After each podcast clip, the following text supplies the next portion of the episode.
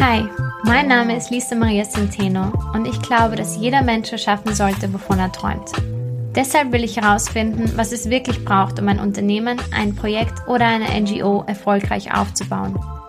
Auf meiner Reise spreche ich mit inspirierenden Menschen und teile meine eigene Erfahrung hier in diesem Podcast. Schön, dass du da bist.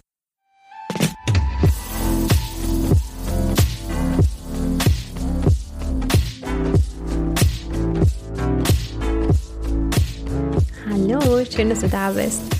Ich melde mich wieder zurück mit einem super spannenden Interview heute. Ihr habt sicher mitbekommen, dass die Podcast-Folgen in letzter Zeit etwas verzögert kommen, etwas unregelmäßig. Ja, das ist deshalb, weil ich mir aktuell mehr Urlaub genommen habe, ähm, noch immer etwas im Urlaubsmod bin und mir aktuell mehr Ruhe und Zeit nehme, um viele Dinge zu strukturieren, um Projekte zu beenden, andere anzufangen und das bedeutet auch ein bisschen mehr, das bedarf auch ein bisschen mehr Flexibilität in den Podcast-Folgen. Aber umso mehr freue ich mich, heute mit dir wieder eine coole Unterhaltung zu teilen. Eine Unterhaltung, die ich mit Victoria Weber geführt habe.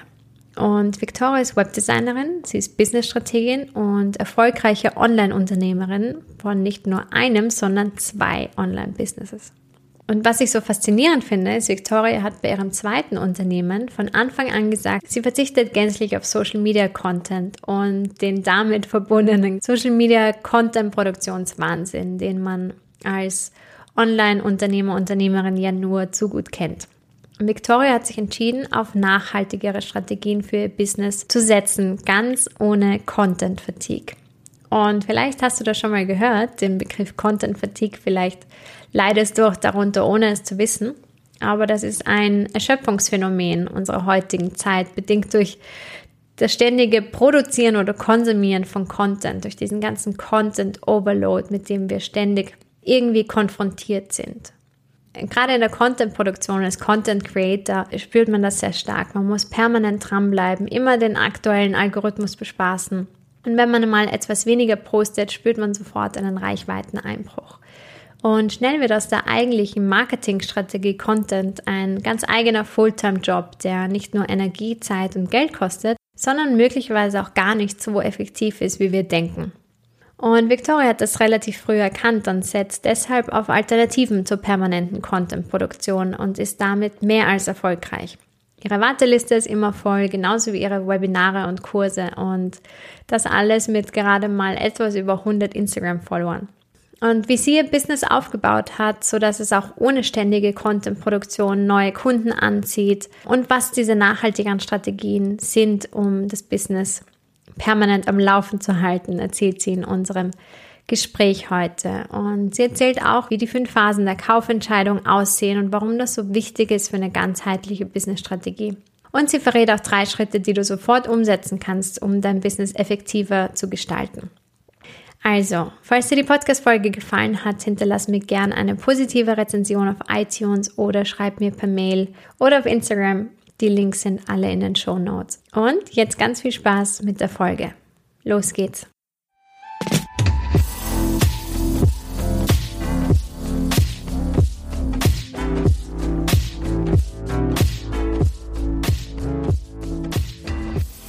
Okay, liebe Victoria, herzlich willkommen im Business Basics Podcast. Voll schön, dass du da bist. Danke, ich freue mich auch mega. Es ist mein erstes Podcast-Interview ever. Oh, voll cool. Und bist du aufgeregt oder ist es? Äh, ich muss zugeben, ja, obwohl ich inzwischen echt schon viele so, so Videosachen mache. Aber wenn man weiß, dass es hinterher nur Audio ist und ähm, quasi komplett neues Publikum, dann ist es, glaube ich, schon nochmal was anderes. Von daher Uh. Ja, Aber ich freue mich voll, dass, dass ich mit dir dein erstes Podcast-Interview machen darf. Ja. Und ich freue mich generell total, dass wir heute sprechen, weil ähm, du bist äh, Website-Designerin, spezialisiert auf Squarespace, aber du bist auch generell erfolgreiche Online-Unternehmerin. Und du hast ganz neben deinen Dienstleistungen hast du ja auch äh, Online-Kurse, du hast Webinare, du machst ähm, ganz viel digitale Geschichten nebenbei. Und was das Coole ist daran, finde ich, dass du ähm, so ziemlich gänzlich auf Social Media verzichtest. Und das ist etwas, was äh, ja relativ selten, glaube ich, ist oder, oder passiert gerade im Online- Business-Bereich, da heißt es mal sehr schnell Content produzieren und viel auf Social Media sein und posten, posten, posten.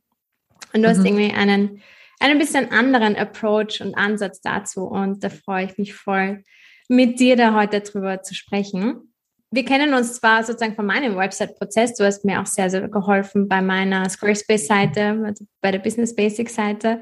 Und ähm, aber so richtig, deine Story kenne ich eigentlich auch noch nicht. Deswegen möchtest du mal erzählen, so wie deine Anfänge der Selbstständigkeit waren und wie du überhaupt dazu gekommen bist, dass du machst, was du jetzt machst. Klar, voll gerne.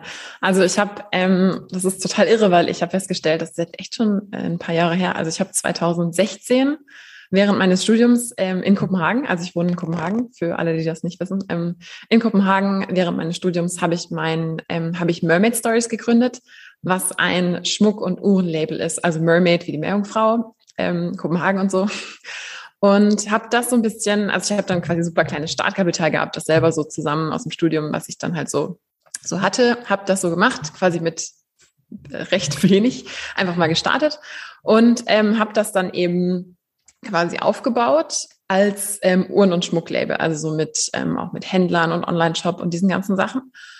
Und das hat sich dann so weiterentwickelt und ich hatte auch vorher und nebenher immer schon ganz viel so, so im Marketing, quasi Jobs und alles Mögliche gemacht und habe dann eben so angefangen, das zu machen, die Grundlagen gelernt und habe das so ein bisschen Learning on the go gemacht. Und am Anfang geht bei sowas natürlich auch ganz viel in das Produkt. Also wenn man wenn man mit so einem ähm, E-Commerce-Ding anfängt, okay, die, die Zulieferer und also das war sehr, sehr viel so Produkt und ich hatte da auch einen ziemlich hohen Anspruch. Das heißt, am Anfang geht natürlich mega viel Zeit drauf. Erstmal, wie gründet man eine Firma? Also ich habe eine direkt sowas, ähm, das dänische Pendant zu einer GmbH gegründet. Ähm, direkt mal und hatte natürlich auch, das war ganz neu für mich, also alles im Prinzip einmal komplett von vorne neu und habe dann eben nach und nach das, das alles so gelernt und ähm, habe dann eben auch eine Menge gelernt und das ging dann immer so weiter und neue Sachen und so und habe dann ähm, einfach über Mermaid Stories ganz viele Sachen auch gesehen und, und entdeckt, die total cool waren und habe dann eben darüber auch noch irgendwie, das lief dann so, auch habe ich dann eben auch noch nebenher gesehen, dass es Squarespace gibt und hat sich das irgendwie so weiterentwickelt. Ich war dann total so, wow, krasses Ding, ich, ich muss das unbedingt lernen und habe dann eben damit so Sachen auch noch gebaut und irgendwie ist das dann so ineinander übergegangen.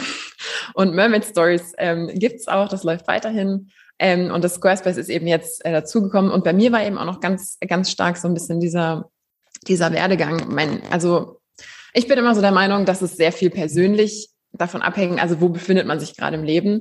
Und bei mir war es dann irgendwann auch so tatsächlich mit ähm, Familie und dem Ganzen ist es halt plötzlich sehr schwierig, bei Händlern aufzutauchen. So. Also dass wenn man dann zum Beispiel so ein Modell hat, wo man, wo man äh, mit Händlern so vor Ort redet oder dass man bestimmte ähm, so, so Kundenservice-Sachen ständig liefern muss. Also ganz, ganz viele Sachen sind dann eben, die man, wo man merkt, okay, vielleicht muss ich irgendwie noch einen, einen anderen Weg finden. Und dann habe ich eben so ein bisschen geguckt und irgendwie hat sich dieses Squarespace dann für mich perfekt angefühlt, dass ich gesagt habe, wow, ähm, das ist im Prinzip so ein Ding, das passt super in mein Leben rein und passt auch zu dem, was ich kann und habe dann gedacht, okay, das muss ich, das ist, äh, das muss ich machen. Und so hat sich das dann eben beides so nebenher entwickelt. Und ja, ich habe ähm, dann einfach mal gemacht und so ein bisschen go with the flow. Und beim äh, zweiten Business äh, ist man dann natürlich auch einfach viel strategischer und in, in dem Sinne auch schneller. Also man weiß dann plötzlich so, okay, das könnte funktionieren, das, man hat natürlich nie Sicherheit, aber es ist dann plötzlich so, okay, plötzlich wusste ich eben Sachen, die ich beim, beim ersten Mal überhaupt nicht wusste. Das heißt, da war ich im Prinzip total langsam, weil man ja so von nichts auf loslegt.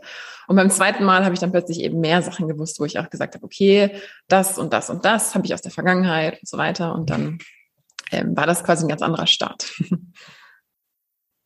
Oh, voll spannend. Und wie hast du entschieden, dass du beides nebenbei machen möchtest? Warum sozusagen war, war es auch irgendwie, oder hast du es in Erwägung gezogen, eins aufzugeben für das andere? Ähm, ja, das ist so ein bisschen immer die Sache, weil ja alle mal sagen, Fokus, Fokus, man darf nur eine Sache machen. Und ähm, ich habe tatsächlich auch lange überlegt, ähm, ob, aber im Prinzip im Moment läuft das eigentlich ganz gut. Also Mermaid Stories gibt's, der Shop, Shop läuft. Ähm, ich mache relativ wenig Marketing jetzt aktuell und das sieht man dann natürlich auch, ähm, dass, dass es dann nicht so, so krass ähm, quasi weiter wächst. Und ähm, für mich ist es aber gerade ein super Weg. Also ich habe jetzt sehr viel ähm, mit diesem Squarespace zu tun und das ist so, das nimmt gerade extrem viel Platz ein. Aber ich habe einfach gesagt, solange das für mich alles passt, ähm, habe ich beide. Und ähm, das klappt bis jetzt ganz gut. Ja, voll spannend. Also das ist ja auch schon ganz kurz angeschnitten, dass äh, du auch Familie hast, du hast zwei Businesses. Wie bist du aufgestellt, dass du alles unter einen Hut bekommst? alles unter einen Hut, das ist immer so ein bisschen die, die Aussage. Also bei, bei dem ähm, Squarespace Webdesign war mir von Anfang an ganz klar, okay, ich muss irgendwie einen Weg finden, dass ich, ähm, also ich hatte von Anfang an den Gedanken, ich habe keine Zeit, was zu machen, wo ich immer da sein muss und wo ich immer quasi aktiv sein muss. Und das ist so das, was für mich Instagram repräsentiert hat. Ich habe in der Vergangenheit sehr viel auch über Instagram. Ähm, also jeder ist ja irgendwie so ein bisschen bei Instagram, der heutzutage irgendwas macht. Und habe aber dann einfach für mich entschieden, so, okay, jetzt für dieses ähm, Squarespace-Ding, ich, ich, ich schaffe, ich werde es auf jeden Fall nicht schaffen. Also ich werde es nicht schaffen, jeden Tag da irgendwie rumzuhüpfen und irgendwelche coolen Reads abzunehmen. Ich finde das total toll, dass andere das machen, aber ich selber sehe es als realistisch nicht machbar. Und gleichzeitig wusste ich aber, um, um ähm, was quasi wirklich ordentlich zu machen, muss man was konsistent machen. Also wenn ich damit anfange, dann muss das auch quasi ordentlich konsistent umgesetzt werden. Und dann habe ich mir überlegt, okay, was kann ich machen, was den größten Effekt hat, langfristig, ohne dass ich halt jeden Tag da auftauchen muss. Und dann bin ich sehr schnell zu diesem ähm, Suchmaschinenoptimierungsthema gekommen. Also wie kann man bei Google auftauchen für die richtigen Begriffe? Wie macht man das irgendwie strategisch? Und da hatte ich natürlich von vorher schon relativ viele so Sachen angetestet. Aber dieses Mal habe ich das dann quasi von Anfang an überlegt, okay, ich mache mir einen Plan, wie stelle ich das auf, damit es eben möglichst schnell so wird, dass ich ähm, quasi automatisch mich die Leute finden. Das war mein Plan. Also ich wollte gerne, dass automatisch Leute kommen und dass ich nicht immer allen hinterherrennen muss, weil ich einfach wusste, da habe ich langfristig, also das lässt sich zeitlich einfach nicht machen, weil wenn man zum Beispiel auch Dienstleistungen macht, dann geht ja allein schon total viel Zeit für die Dienstleistung drauf. Und dann kann man also dieses Kundenakquise versus ähm, was man eigentlich wirklich macht, ist halt immer so ein bisschen am Anfang hat man halt ganz viel Kundenakquise und ich habe eben gesagt, okay, ich stecke jetzt sehr viel Zeit in dieses SEO, also Suchmaschinenoptimierung, damit ich später nicht mehr den ganzen Tag quasi rumhüpfen muss überall. Und dass es einfach so ein bisschen so ein, so ein ruhiger Strom ist von Leuten, die einfach zu mir kommen. Und erstaunlicher hat das halt auch geklappt.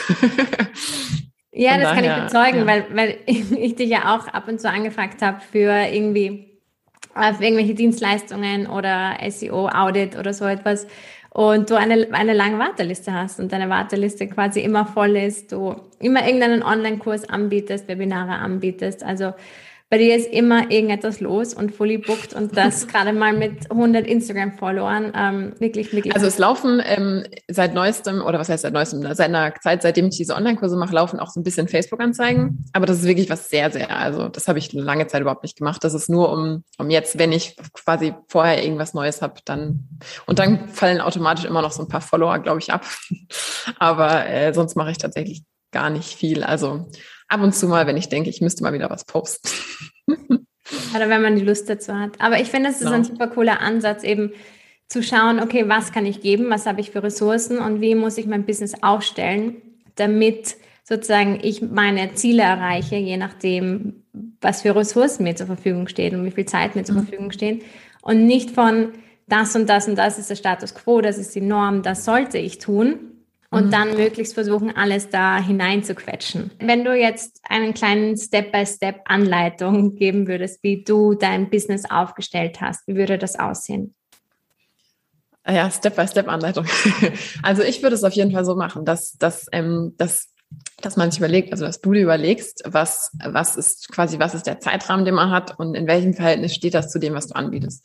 Und das ist natürlich mega unterschiedlich, ob man jetzt zum Beispiel so ein E-Commerce-Ding hat, wo es wirklich um Produkte geht, auch so Lifestyle, den Bereich, oder ob man wie jetzt zum Beispiel bei meinem ähm, Webdesign-Thema sagt, man hat Websites ähm, wo es ja auch sehr viel damit zu tun hat, okay, was, was kann man oder auch Online-Kurse, da wollen es die Leute eher selber machen. Das heißt, eigentlich ist es auch voll wichtig zu gucken, okay, was ist das überhaupt für ein Produkt, weil dann entscheidet sich auch ganz viel, was man machen kann. Bei meinem Thema jetzt ist zum Beispiel sehr viel inhaltlich total relevant für Leute, die googeln danach, ähm, wie, wie man sowas selber machen kann oder die googeln danach, wer kann mir helfen bei einer mehrsprachigen Squarespace-Website zum Beispiel und solche Sachen. Und dann habe ich eben geguckt, okay, ähm, Schritt eins ist, was, wo bewegen sich überhaupt die Leute, denen du die Sachen quasi anbietest und dann eben darauf rückzuschließen. Also ich glaube, SEO zum Beispiel ist jetzt nicht für jedes, jedes, jedes Business super relevant. Da gibt es bestimmt auch welche, die kommen ohne klar. Aber für mich war einfach direkt äh, ganz klar so, die Leute suchen danach. Ich weiß, dass die Leute nach solchen Themen suchen.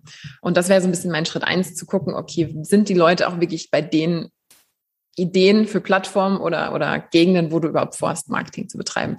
Weil es, es gibt bestimmt noch Bereiche, wo die Leute überhaupt nicht online suchen und dann würde das über ganz andere Kanäle laufen. Und deswegen würde ich sagen, Schritt eins ist, dass man, dass man sich das überlegt. Dann das zweite ist, dass man, dass du dir quasi wirklich überlegst, was sind die Schritte, die du langfristig schaffst. Also bei mir war es ganz klar so, ich habe gesagt, okay, was ich mache, ist, ich mache einen Blog, also ich schreibe quasi über das Thema und optimiere das alles für Google. Schreibe dazu Newsletter, das heißt, die Leute sind immer eingeladen worden, sich auf meine Mailliste zu setzen und habe das noch so ein bisschen mit Pinterest, weil das auch SEO, also es funktioniert im Prinzip wie Google, ist auch ein bisschen angereichert und das war's. Also ich habe im Prinzip jede Woche x Blogposts gemacht, jede Woche Newsletter, dann noch ein bisschen Pinterest so nebenher und fertig. Und solange ich das quasi jede Woche gemacht habe, war mein Plan abgehakt. und dann musste ich eben nicht noch Facebook und nicht noch Instagram und nicht noch, das habe ich so ein bisschen als Hobby, so, weil man halt das so hat, noch dazu gemacht. Aber für mich war ganz klar, ich habe so einen Kern, also so ein, so ein durchlaufendes Ding, was ich immer mache, egal was passiert. Hoffentlich. und äh, das war im Prinzip dann so der nächste Schritt. Und der Schritt drei ist dann halt, das einmal eiskalt durchzuziehen. Also egal was passiert. Und das ist äh, halt im echten Leben schwierig. ja, da dran zu bleiben und so. Ja. Aber da, da hilft die, die Passion für das Thema. Und ja, auf jeden Fall. Kommt das manchmal bei dir so dieser ich sollte aber auf Social Media sein oder ich sollte doch irgendwie das noch dazu machen und das noch dazu machen? Äh, ich glaube, das hat so ein bisschen jeder. Also man sieht ja immer so, alle machen alles und gefühlt vor allem, wenn man, wenn man in dieser Instagram-Welt selber, also ich finde das privat total spannend, was alles bei Instagram funktioniert und läuft und ähm, und natürlich denkt man sich so, okay, ich sollte das machen. Es sagen mir auch regelmäßig Leute, dass mein Thema, dadurch, dass es so visuell ist und dass ich gerade so diese kreativen Unternehmer anspreche, dass es auch total sinnvoll wäre, das zu machen. Und ich bin auch ziemlich sicher, dass ich es bestimmt irgendwann machen werde, wenn ich einfach die Ressourcen dazu habe. Also wenn ich jetzt zum Beispiel dann noch Leute dazu hole, ähm, und so weiter. Aber ich glaube einfach, dass es am Anfang, wenn man so alleine ist oder mit wenigen Leuten, dass es einfach viel zu, viel zu viel zu tun ist. Also eine Facebook-Sache und dann Instagram und Pinterest und also man hat ja echt nur diese 24 Stunden oder halt noch viel weniger, wenn man noch ein Leben hat, so ungefähr. Und ich glaube, dass Instagram inzwischen sehr viel abverlangt im Sinne von, man muss sehr, sehr, sehr viel reingeben. Und sobald man ein bisschen nachlässt, wird man im Prinzip schon bestraft. Und ich wollte eben was haben, was mich nicht dafür bestraft, wenn ich mich mal zurückziehen muss, ob das jetzt ist, weil ich viele Kunden habe, ob das jetzt ist, weil ich irgendwie ein Kind abholen muss oder keine Ahnung. Ich wollte was, wo ich sage, okay, selbst wenn ich da jetzt ein bisschen mich zurückfallen lasse, in Anführungszeichen, dann wartet das auf mich und bleibt ungefähr gleich. Ich habe jetzt gesehen, äh, ich habe in diesem Sommer habe ich jetzt sehr viel ähm, so Kundensachen gehabt und alles Mögliche. Da habe ich ein bisschen weniger im Blog gemacht. Und man sieht schon, dass das so ein bisschen dann auch wieder nicht so stark wächst oder sogar stagniert und runtergeht. Aber es ist nicht so, wupp, dann interessiert es keinen mehr, sondern dann bleibt das Level halt so ungefähr, geht vielleicht noch ein bisschen runter. Das heißt, es ist einfach was, was einen so weiterträgt und das ist was, was man sich einmal aufbaut und das bleibt dann auch. Also natürlich jetzt nicht fünf Jahre lang, irgendwann wird es auch wieder quasi runtergehen, aber es ist was, was einen zumindest schon mal so, so trägt, wenn man sich so ein Grundpolster bei Google aufgebaut hat. Und das war für mich einfach so, ha, die Erleuchtung, dass man was machen kann, was langfristig quasi, das, das ist so ein, so ein Grundrauschen. Also, und das finde ich ist unglaublich befreiend zu wissen, okay, egal was ich mache, bei Google kommen jeden Tag mindestens x Leute, egal was ich mache. Ob ich auch gar nichts mache, ob ich ganz viel mache, ist egal. Und alles, was ich da noch an aktiven Sachen dazu nehme, also wenn ich jetzt Instagram machen würde, das käme da noch oben drauf. Und das finde ich ist ein sehr cooler Ansatz, dass man eben erst sagt, man macht so diese, was du ja im Prinzip deinen Titel hast, diese Basics. Das war für mich so das absolute Basic. Ich will einen Motor, der immer läuft und dann alles, was ich darauf noch draufsetze, ist halt Zusatz ungefähr. Ja. Ja, voll cool. Finde ich auch super als Basis, eben gerade, gerade am Anfang, wenn man eh irgendwie überfordert ist und keine Zeit hat. und tausend Sachen halt im Kopf hat und das tun sollte und das tun sollte und so und da wirklich auch smart heranzugehen und sagen, okay, was sind diese zwei Strategien vielleicht, die mich wirklich voranbringen und die mir so die Basis schaffen und alles andere kann ich dann on top draufsetzen. Mhm. Ja, voll gut. Bei dir ist es ja auch so, dass viele Leute gerade in ihren Business-Anfängen zu dir kommen. Und da habe ich schon noch das Gefühl, auch durch deinen Content hast du schon so eine unterstützende, hast so ein bisschen so eine, auch so eine coachende Funktion, gerade beim Businessaufbau. Was ist so das, was du Leuten rätst, die mit dir zusammen ganz am Anfang äh, in ihrem Business stehen und die Website aufbauen? Was ist so das, wo, was du auch gelernt hast, worauf es irgendwie ankommt? Also bei mir gibt es im Prinzip zwei verschiedene Leute. Einmal die, die für Website-Projekte zu mir kommen. Das sind inzwischen ziemlich komplexe Sachen. Also ich mache inzwischen so riesen Websites mit noch Branding und Styling. Also ich bin gar nicht so nur diese Designer, sondern ich mache mit den Leuten so, also typischerweise Leute, die vielleicht ähm, drei bis fünf Jahre schon dabei sind und jetzt sagen, jetzt mache ich das so in richtig fancy, jetzt wird die Website richtig krass. Das sind so meine typischen Webdesign-Kunden inzwischen. Also ich habe auch mit anderen angefangen. Und dann mache ich aber auch ganz viel, ähm, das sind vor allem eben die Kursteilnehmer, die gerade erst anfangen oder die dann zum Beispiel so kleinere Sachen dann quasi mit mir zusammen machen wollen. Das heißt, die großen Website-Projekte sind so sehr, wow, jetzt muss jemand sich in einem komplett glitzernden Licht quasi darstellen und möchte das so richtig angehen. Und typischerweise sind das eben die Leute, die schon losgelegt haben. Ich habe aber auch natürlich ab und zu Leute, die sagen, sie fangen jetzt an und sie brauchen von Anfang an sowas richtig, richtig, richtig krasses. Und da, glaube ich, ist es einfach wichtig für einen selbst zu wissen, wo ist so ein bisschen die Grenze, weil ich eben mit vielen kreativen Unternehmern zu tun habe, die sagen, ich kann es mir eigentlich nicht erlauben, am Anfang in Anführungszeichen anfängermäßig auszusehen, weil meine Dienstleistung sowas Schickes ist. Also es muss irgendwie gut aussehen. Und das ist aber auch der Grund, warum ich eben Squarespace so gut finde, weil man eben auch als, sage ich jetzt mal, Anfänger relativ schnell auf ein Level kommt, wo das einfach wirklich gut aussieht. Also man hat nicht so diesen selbstgemacht Look, weil man eben sagen, also das, das, das Grundfundament von Squarespace ist einfach schon, dass alles gut aussieht. Und deswegen ist eigentlich auch mein Ansatz, dass ich den Leuten dann sage, ähm, dass man sich erstmal selber überlegt, was, was brauchst du? Also brauchst du wirklich eigentlich erstmal nur so eine Basis, weil ganz viele entwickeln sich auch weiter und das sieht man ja an meinem eigenen Case. Äh, viele fangen an und dann entwickelt sich das in eine andere Richtung und so. Und oft ist es gar nicht der richtige Weg, direkt so ein 5000 Euro Monster-Website-Projekt zu machen, sondern vielleicht erstmal so was Kleines und dann anzufangen und dann erstmal zu gucken, wie es läuft und die ersten Kunden zu gewinnen. Also ich glaube, vor diesem Website-Thema haben ganz viele Leute Angst im Sinne von, oh, das muss sofort perfekt sein, das muss total krass sein und alle umhauen. Ähm, und da bin ich halt so, nee, lieber eine schöne Startseite mit einem, mit einer Angebotsseite, wo ganz kurz mal aber in schick draufsteht, was du hast und so und dann erstmal testen und rausgehen unter die Leute. Und vor allem auch die Seite schnell bei Google rauskriegen. Also ich bin ja immer so ein Google-Mensch und Google braucht ja ewig, bis überhaupt erstmal quasi die Seite gelistet wird und gerankt wird und so. Das sind ja alles Monate, Monate, die vergehen. Und wenn man so lange wartet, bis man mit irgendwas rausgeht, da sind einfach diese ganzen Monate schon vergangen und man hat sie nicht genutzt. Also ich würde lieber sagen, mit was, mit was Kleinerem rausgehen, muss ja nicht unbedingt hässlich oder sowas sein, aber klein und schick und lieber dann hinterher nachbessern, weil noch, noch zusätzlich einen Blog dazu machen und noch Seiten, das kann man alles einfach dazu machen, zumindest bei Squarespace.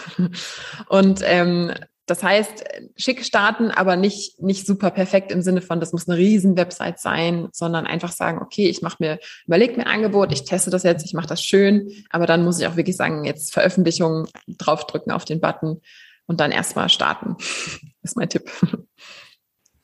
Ja, voll gut. Das waren lauter Sachen, die ich ganz anders gemacht habe und auch etwas bereue so im Nachhinein.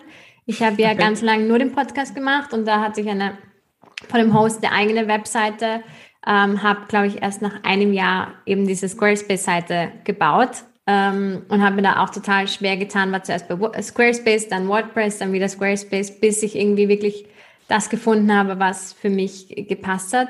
Und eben, wie du sagst, jetzt langsam kommt halt irgendwie der Traffic jetzt hinein von, von Google und von, auch ohne dass ich irgendetwas dazu machen muss.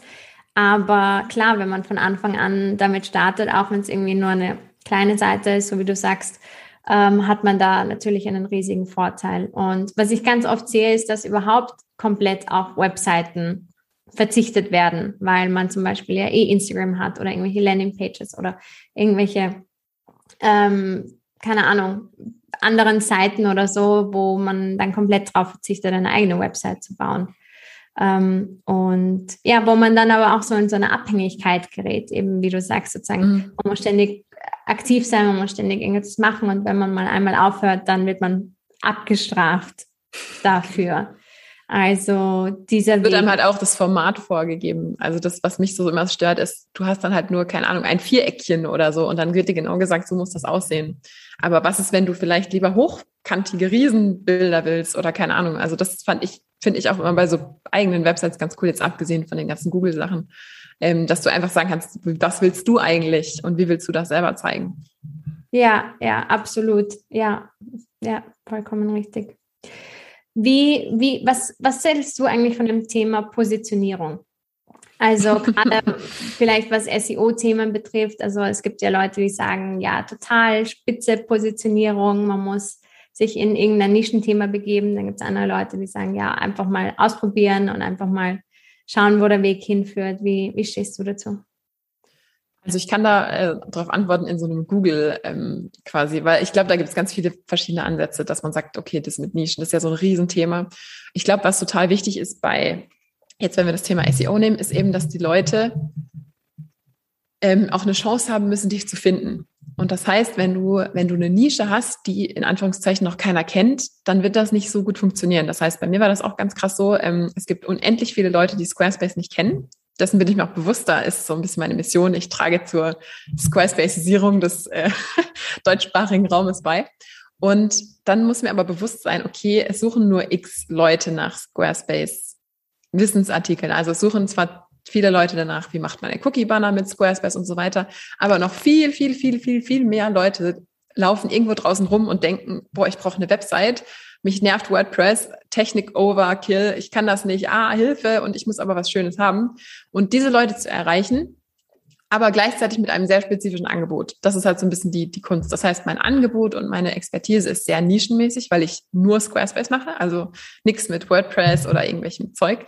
Aber die Inhalte, die ich dazu liefere, müssen, dürfen im Prinzip nicht nur die Nische sein, weil ich sehr viele Leute quasi erstmal in das Thema reinbringen muss. Und deswegen nehme ich sehr viele in meiner quasi Google-Strategie habe ich sehr viele Artikel zu Themen, wo die Leute sich noch sehr in der Anfangsphase befinden, wo man dann zum Beispiel Fragen hat wie, was gibt es denn eigentlich für Website-Baukästen? Baukasten finde ich eh so ein blödes Wort. Ist es zwar, aber das meiner Meinung nach ist es darüber längst hinausgewachsen, ähm, also Squarespace.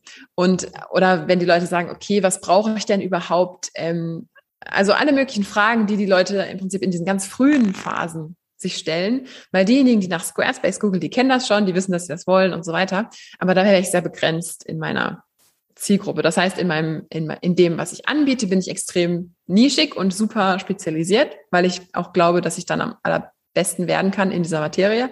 Aber wenn es um das Marketing geht, also wen erreiche ich und wie kriege ich die Leute in dieses Thema rein, dann bin ich eher breit aufgestellt, weil ich denke, bei meinem Thema wissen einfach zu wenige Leute davon. Und das sage ich eben dann auch zum Beispiel Leute, ich mache ab und zu so Coachings, die dann also sehr spezielle Methoden haben und die sagen, öh, aber keiner sucht nach meinem Thema.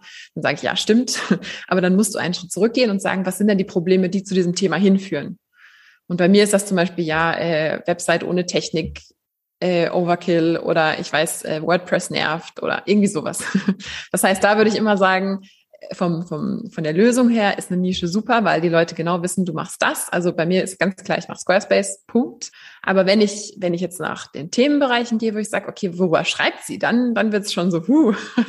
ich schreibe über alles, was die Leute interessiert, die am Ende meine Lösung gebrauchen könnten und darüber hinaus. Ja, voll gut. Es ist ja auch so dieser, dieser Ansatz, sozusagen nicht, was möchtest du anbieten, sondern was, wo möchtest, welches Problem möchtest du lösen? Und da sind ganz, ganz viele Themen da auch noch mit dabei. So wie du sagst, du behandelst genauso das Schriftenthema wie das Webdesign-Thema, wie das SEO-Thema und alles, was halt irgendwie mit Squarespace oder generell Webseiten zu tun hat.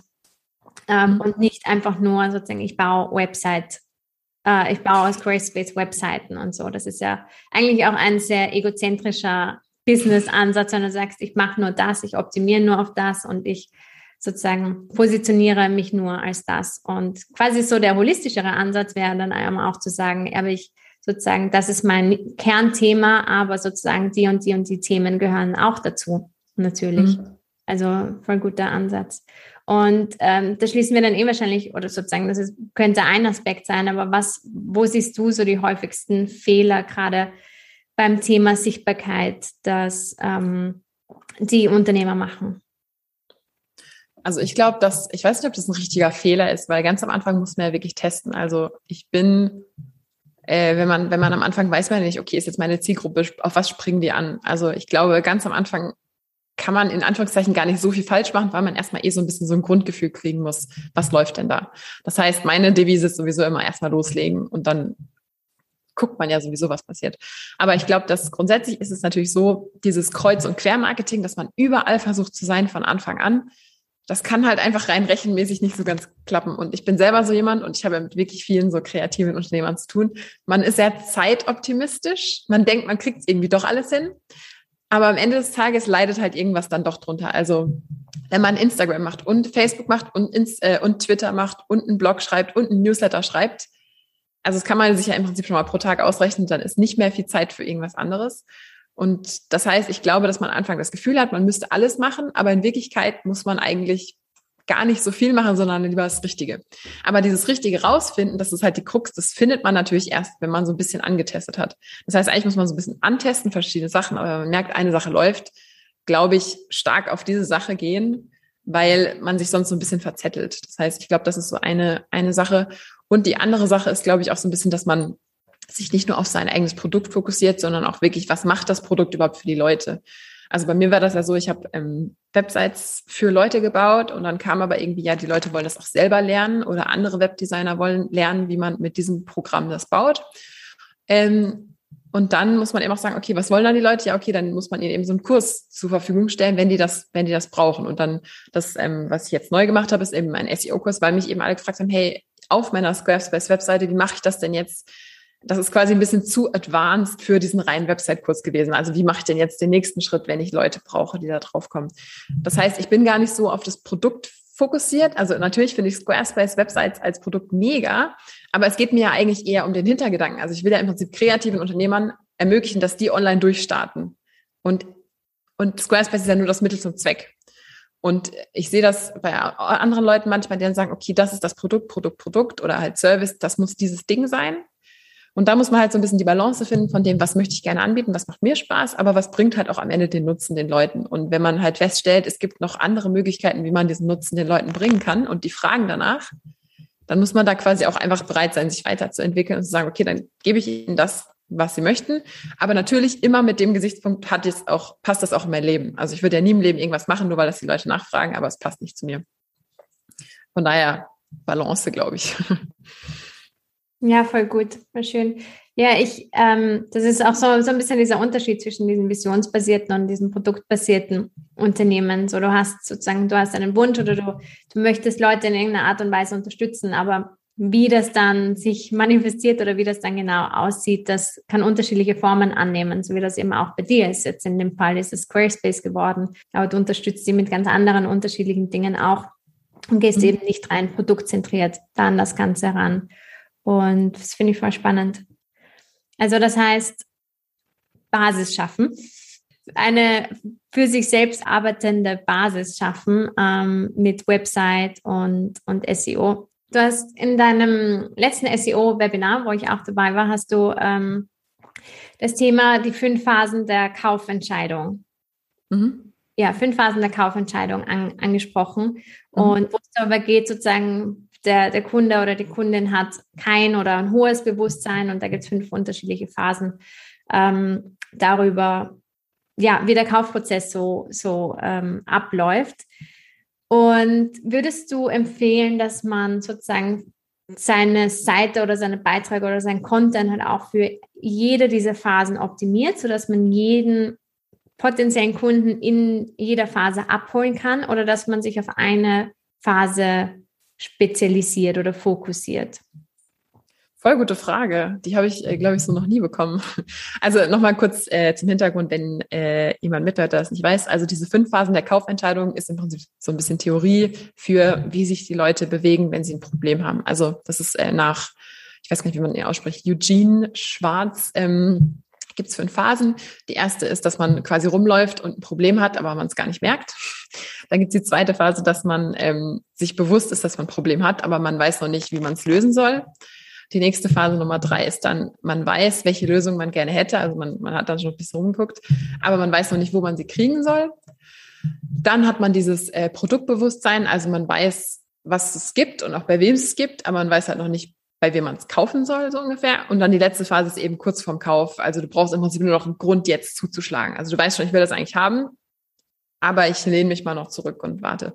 Und das, was man halt im Prinzip mit diesen SEO-Ansätzen verfolgt, ist, dass man sich guckt, auf welcher Stufe befinden sich die Leute Und wenn man zum Beispiel sagt, ich optimiere für den Begriff Squarespace Webdesigner, dann spreche ich eigentlich nur die ganz weit im Prozess fortgeschrittenen an, weil die wissen schon, dass sie eine Website brauchen, die wissen schon, dass die Lösung Squarespace ist, die wissen schon, dass sie wollen, dass es jemand für sie übernimmt. Also das sind unendlich viele Sachen, die da schon abgelaufen sind. Und deswegen suchen sie dann nach diesem letzten Wort, was dafür steht, dass ich eben diese Lösung liefere. Und jetzt ist natürlich die Frage, okay, wo fange ich an, wenn ich neu anfange? Also muss ich jetzt alle Stufen abdecken? Und also die erste Stufe sowieso nicht, weil da läuft jemand rum, der weiß, dass er das, also der weiß gar nicht, dass er das Problem hat. Das heißt, das ist egal, weil das sind wirklich schwierige Sachen. Da muss man durch Riesenkampagnen theoretisch Leute erstmal für was Bewusstsein wecken. Und das würde ich nicht machen. Aber wenn dann die Leute eben anfangen und sagen, okay, sie sie haben ein Problem und so weiter, dann kann man natürlich anfangen, sich um die zu kümmern. Und ich glaube, es hat sehr viel damit zu tun, ähm, was die Zielgruppe ist. Also wenn man zum Beispiel sagt, man hat sehr viele Anfänger, die noch gar nicht wissen, nach was sie suchen, dann würde ich sehr viel mich auf diesen oberen Stufen bewegen und wirklich sehr allgemeine Begriffe nehmen, wo man sagt, man führt die Leute in so ein Thema ein. Und je mehr man in Anführungszeichen Profis anspricht, desto mehr muss man dann auf so weitere Begriffe gehen. Das heißt, wenn ich jetzt zum Beispiel sage, ich ändere mein Modell ein bisschen, ich habe so viele andere Webdesigner, die sich interessieren, dann würde ich natürlich viel spezifischere Begriffe nehmen und sagen, ich gehe jetzt auf die Stufe, also die Leute wissen schon, meine Lösung ist Squarespace, ich will ein Squarespace-Website-Unternehmen aufbauen. Ähm, die sind schon mega weit und suchen dann nur noch so, so ganz spezifischen Sachen. Das heißt, es kommt extrem darauf an, wo im Prinzip diese Zielgruppe sich bewegt, die man hat. Und bei mir ist es so, ich decke jetzt im Prinzip alles ab, weil ich jetzt sowohl die Leute habe, die eine Squarespace-Seite selber bauen wollen, als auch diejenigen, die es als Service suchen. Das heißt, die, die einen Service suchen, die kommen natürlich über solche Anfragen wie, also die relativ weit oben sind. Und die, die noch nicht wissen, dass sie das, dass das das quasi tolle Lösungsproblem ist, die sind relativ weit unten in diesem Prozess. Das heißt, ich würde mir als Ansatz überlegen, wo sind die Kunden, welche Kunden will ich und für wen kann ich überhaupt was liefern? Und wenn du merkst, du kannst ähm, was liefern für die ganz am Ende, aber es kommt keiner, weil das noch keiner kennt, dann muss man die anderen halt noch mit dazu nehmen. Das wäre so mein Ansatz.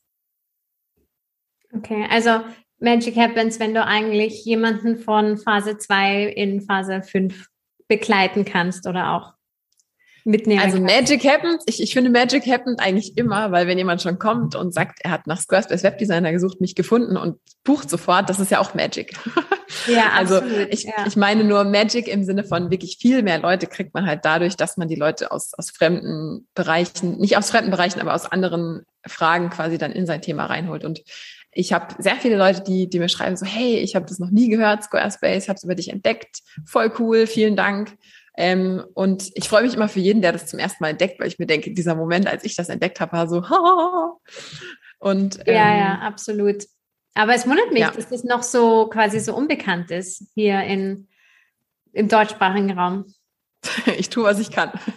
Wirklich, aber also ich, also ich kenne Squarespace, glaube ich, seit 2014, 2015.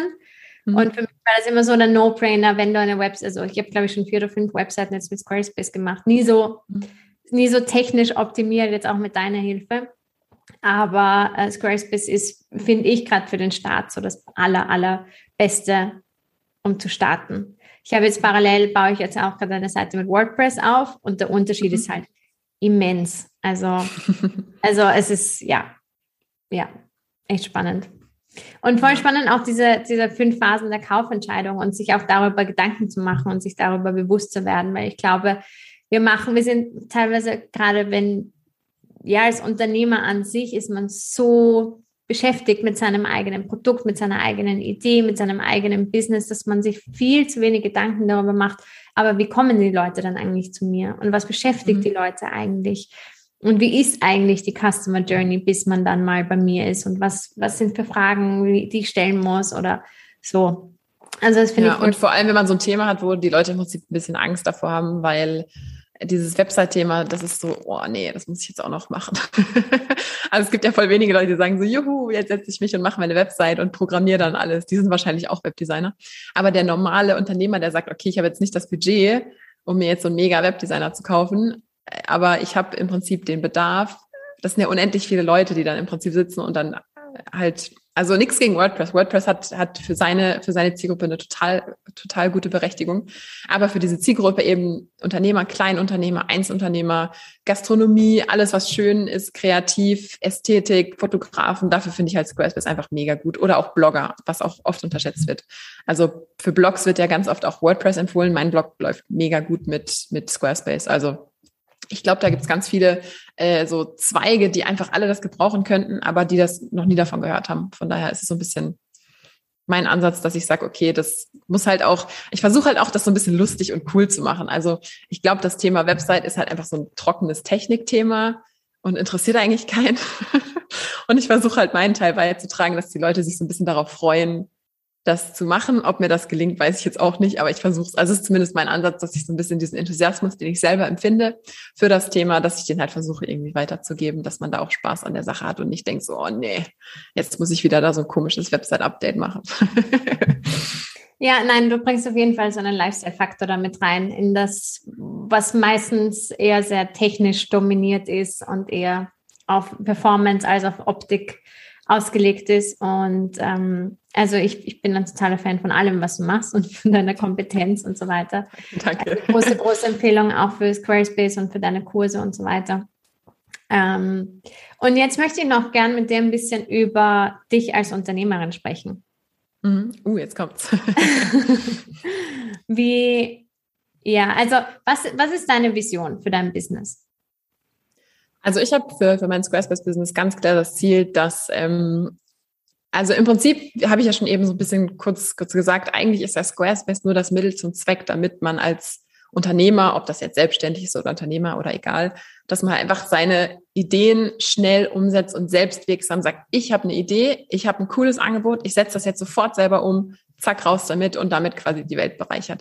Und dass das nicht ein Riesenakt sein muss und dass wirklich diese Ideen von kreativen Leuten einfach schnell in die Welt kommen und schnell und das Volk, das ist eigentlich so ein bisschen meine ja, Mission klingt immer so ein bisschen hochgestochen, aber das ist im Prinzip das, wo ich sage, das ist eigentlich das, was ich so toll finde. Ich habe eine Idee, ich setze das auf die Website, ich mache das irgendwie ein bisschen cool zack, im Prinzip morgen oder in zwei Minuten ist das Ding fertig und ich kann damit rausgehen. Und ich glaube, dass viel zu viele Leute durch ihre Technik blockiert werden, dass man sagt, boah, ich will eigentlich mal ähm, ein neues Produkt online stellen, aber ich krieg's nicht hin, meine Landingpage zu machen. Ich bekomme es noch nicht mal hin, äh, meine Domain und also diese ganzen Sachen. Man hat eigentlich eine Idee und ich glaube, und das ist ja auch so ein bisschen der Ansatz, der aus meiner in Anführungszeichen Biografie ist, dieses einfach mal machen und also einfach mal drauf loslegen und es, man kommt schon weiter, wenn man wenn man sich kümmert und weiterentwickelt und so, dann dann wird man schon irgendwann irgendwas hinkriegen. Und ich glaube einfach, dass mit vielen Technikprodukten oder auch Anwendungen einfach viel zu hohe Blockaden für Leute aufgebaut werden, die eigentlich Ideen hätten, die eigentlich sagen, boah, mich kitzelt so richtig, äh, wie nennt man das, in den Fingern, ich will eigentlich was machen. Und dann werden sie total gebremst, weil sie sagen, oh, aber ich weiß ja nicht Cookie-Banner und oh, ich weiß ja nicht, wie man ein Fenster sich öffnen lässt. Und eigentlich würde ich gerne so ein E-Mail-Freebie machen, aber äh, und das heißt, es sind einfach total unnötige Blockaden. Und ich glaube, dass viel mehr Leute eigentlich raus müssten mit ihren ganzen tollen Ideen, mit den tollen Angeboten. Ich glaube, da ist ein, ein riesengroßes Feld. Und das ist eben so mein Ansatz. Ich sage, Squarespace ist die Möglichkeit, wie man einfach seine Ideen rauskriegt in die Welt und sagt, ich, ich verdiene mit meiner Kreativität Geld, auch richtig viel Geld meinetwegen. Äh, das muss aber erstmal quasi so eine Basis geben. Und ich glaube, Squarespace ist ein super Punkt zu sagen, ich kann selbstbestimmt mein Ding machen. Ich kann mein eigenes Schaufenster, mein eigenes Online-Ding gestalten, wie ich will. Und ich brauche nicht bei irgendwelchen IT-Profis anrufen. Und das ist so ein bisschen das, was ich daran so toll finde und warum, warum ich dann auch immer so total enthusiastisch drauf bin. ja, voll oh, schön, das merkt man auch. Also da auch wirklich der Wunsch, sozusagen zu helfen und zu unterstützen und weil es wahrscheinlich einfach auch für dich funktioniert hat, oder? Wie? Ja, und das ist ja auch mhm. wirklich dieses, dass du einfach selber weißt, du kannst das, also es geht, du setzt dich hin und du kannst das selber bauen, du brauchst gar keinen, der da irgendwas macht.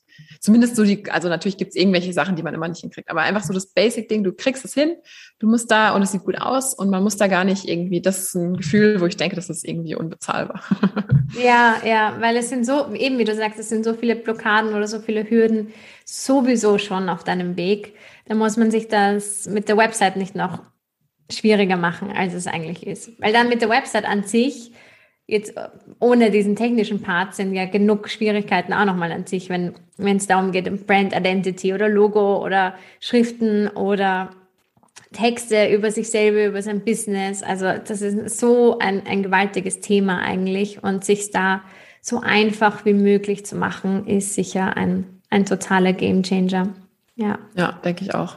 Ja, ich mhm. glaube tatsächlich dieses, dass man schnell Sachen umsetzt und einfach mal drauf loslegt, ist, glaube ich, echt so ein bisschen das Ding, warum ich Squarespace auch so gut finde, dass man einfach schnell ist. Und ich glaube, dass dieses gerade am Anfang schnell, man muss ja auch echt viel immer wieder ändern und dann wieder umschmeißen und alles wieder über den Haufen werfen oder was auch immer.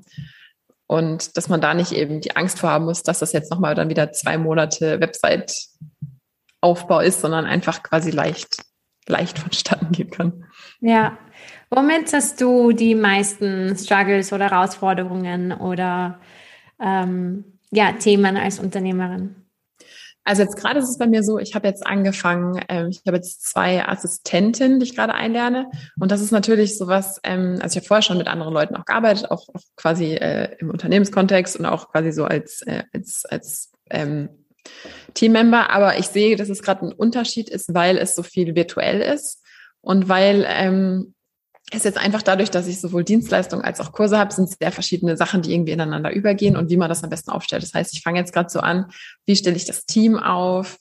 Ich habe schon sehr viele Prozesse, also ich bin dafür bekannt, dass ich alles im Prozess mache und alles wird quasi so, ich bin ja wirklich so, ich will möglichst wenig mit diesem ganzen Admin-Zeug zu tun haben.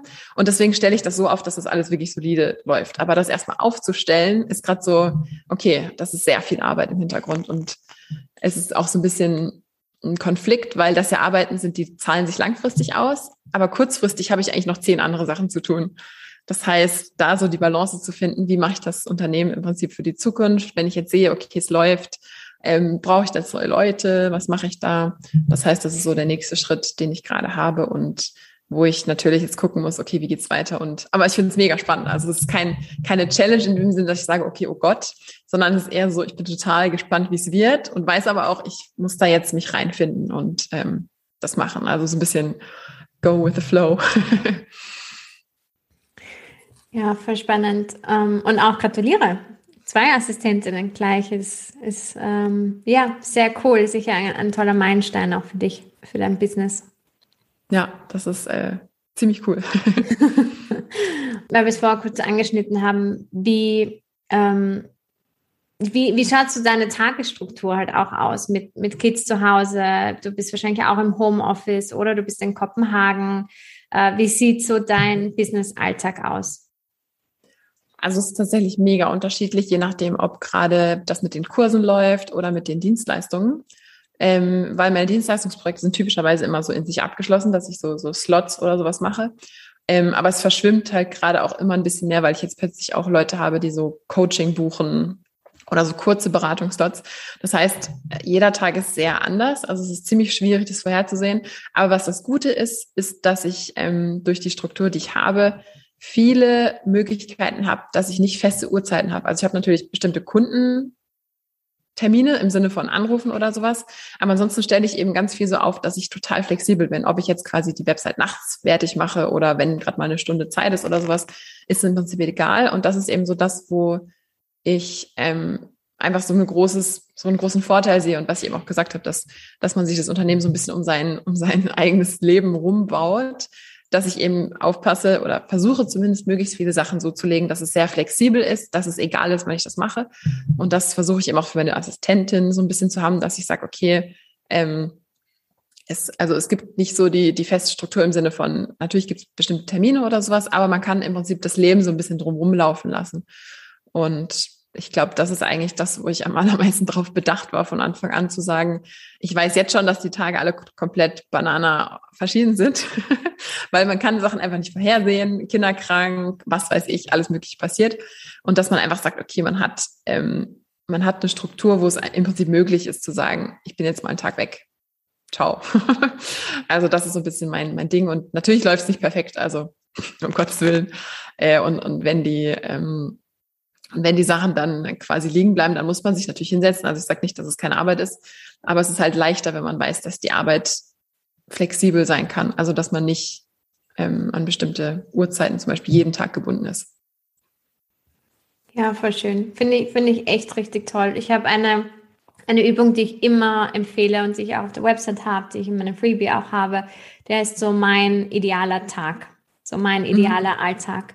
Und es ist so wichtig, eben sich darauf zu fokussieren, so wie, wie soll der überhaupt aussehen oder was soll der überhaupt, ähm, wie soll mein Leben funktionieren oder wie soll das aussehen, ähm, anstatt zu denken, ah, das wäre doch eine super, super tolle Idee oder eine große Vision, die ich verfolgen möchte. Aber dann bist du tagtäglich mit Dingen beschäftigt oder auch mit einer Tagesstruktur voll, die dich eigentlich unglücklich macht. Also mhm. finde ich einen voll schönen Ansatz, da eben so an die Dinge heranzugehen. Ja, finde ich voll gut. Und man muss halt immer gucken, dass es auch mit dem, was die Leute wollen, halt übereinstimmt. Also ich könnte jetzt zum Beispiel nicht sagen, ich rede gar nicht mehr mit den Leuten. also meine Servicekunden, die sind natürlich alleroberste Priorität. Also da würde ich jetzt auch nicht sagen, oh, leider kann ich jetzt hier keinen Anruf machen. Da mache ich dann auch, da baue ich dann die Sachen natürlich drumherum. Das heißt, ich glaube, man muss natürlich aufpassen, dass man nicht sagt, ich mache alles nur nach meinem Ding und das passt dann nicht mehr zu dem Angebot und den Leuten. Aber ich glaube, wenn man da so, so guckt, okay, so ein, so ein dieses dieses, wie nennt man das, das Zusammentreffen von, was wollen die Leute und wie kann ich das in meinen perfekten Tag quasi irgendwie einbauen, dann hat man natürlich so ein, so ein Match. Ja, It's a match. ja, so, jetzt kommen wir auch schon ziemlich zum Ende und jetzt ähm, habe ich nur noch eine Frage an dich und zwar, mhm. was ist das, was du gerne schon früher gewusst hättest auf deiner unternehmerischen Reise? Was ich gerne früher gewusst hätte, ist, glaube ich, dieser Ansatz, dass also man hört ja immer ganz viel so, uh, diese Fehler solltest du nicht machen und das solltest du anders machen und so weiter. Und ich glaube, dass einfach dieses Loslegen und einfach mal machen, dass es komplett unterschätzt wird. Weil man neigt ja immer so dazu, zu sagen, ich muss mich auf das vorbereiten und das muss ich noch und so weiter und so fort. Und natürlich müssen bestimmte Sachen, also bestimmte Basics, wie zum Beispiel rechtliche Sachen und so weiter, die müssen natürlich ordentlich gemacht werden, das ist ganz klar. Aber dass man dann einfach sagt, okay, ich mache das und ich vertraue darauf, ich werde mich schon weiterentwickeln dann läuft das, also ich bin ganz fest davon überzeugt, wenn man sagt, man fängt das an und man macht das, wenn man nicht einfach irgendwann wieder aufhört und sagt, öh, funktioniert nicht, äh, keine Ahnung, dann läuft schon irgendwas irgendwann irgendwie. das klingt zwar sehr, sehr fluffig, aber ich glaube, dass einfach durch dieses Durchhaltevermögen, wenn man sagt, ich will wirklich eine Sache machen und ich fange jetzt einfach mal an und das wird schon irgendwie, also es wird schon irgendwie klappen, dass das einfach komplett unterschätzt ist und das hätte ich einfach schon viel früher mir im Prinzip so sagen sollen, so dass, dass äh, man wird, man wird schon seinen Weg finden, aber das Wichtige ist halt einfach anfangen, loslegen, irgendwie gar nicht zehn Jahre warten, sondern in die Pötte kommen und, und dann auf dem Weg zu gucken, äh, sich weiterzuentwickeln. Man darf halt nicht aufhören, sich weiterzuentwickeln. Dann, glaube ich, kriegt man das schon irgendwie hin. Von daher äh, ist das auch so ein bisschen mein Ding. Und man, also es entwickelt sich ja alles weiter. Also ich weiß jetzt auch noch nicht, was ich in zehn Jahren mache. Da bin ich total gespannt drauf. Äh, vielleicht mache ich was ganz anderes. Mal gucken. Es darf ja auch ungewiss sein. Ja, ja, und es ist ja eigentlich auch dieses, äh, dass die Sachen so ineinander übergehen, ist ja im Prinzip auch so ein bisschen so, ähm, ja. ja, spannend. Ja, eben auch dieses, also ich finde, eine der, der größten Erfolgsgeheimnisse von wirklich starken Unternehmen ist so, dass sie einerseits sehr, also sozusagen sehr fest im Kern sind. Das heißt, ihre Werte und die Vision und so, die, die, die verändert sich nicht und die bleibt. Aber die Art und Weise, wie sich das manifestiert, das bleibt einfach flexibel. Man mhm. darf auch flexibel bleiben auf dem Weg und so wird man sich immer weiterentwickeln, aber ähm, ja, man wird sich auch immer irgendwann treu bleiben und das ist irgendwie das Spannende dabei. Mhm, voll gut zusammengefasst. ja, vielen, vielen Dank, Victoria, für das coole Gespräch und die echt sehr hilfreichen Insights, die du uns jetzt auch gebracht hast in dem Gespräch. Ähm, und ja, gibt es noch irgendetwas, wo man sagt, so kann man mit dir zusammenarbeiten? Das sollte man auf jeden Fall ähm, wissen von dir. Und genau, wo kann man dich finden? Also getreu diesem Interview werde ich jetzt nicht auf meinen Instagram-Account hinweisen, sondern auf meine Website. Die ist relativ simpel. Die heißt einfach victoriaweber.de. Und ähm, wenn man noch victoriaweber.de-gratis eingibt, dann gibt's da eigentlich immer irgendwas Cooles gerade gratis. Also da habe ich alle möglichen Sachen. Ähm, wenn man zum Beispiel mit Squarespace loslegen will, gibt's da kostenlose so Intro-Challenges und alles Mögliche. Da kann man loslegen. Und ich habe auch einen Blog, der stetig gefüllt und gefüttert wird. Ich glaube, da gibt's äh, alles Mögliche, was man findet. Also einfach auf meiner Website gibt's alles, was man braucht. Sehr cool. Ja, vielen, vielen Dank für das schöne Gespräch. Danke dir auch. Ich hoffe, dir hat die Podcast-Folge genauso gefallen wie mir. Alle Links zu Victoria findest du natürlich in den Show Notes und ich freue mich, wie gesagt, auch immer von dir zu hören, egal ob auf Instagram, ähm, per Mail oder mit einer Bewertung hier auf iTunes. Lass mir gerne einfach eine Nachricht da.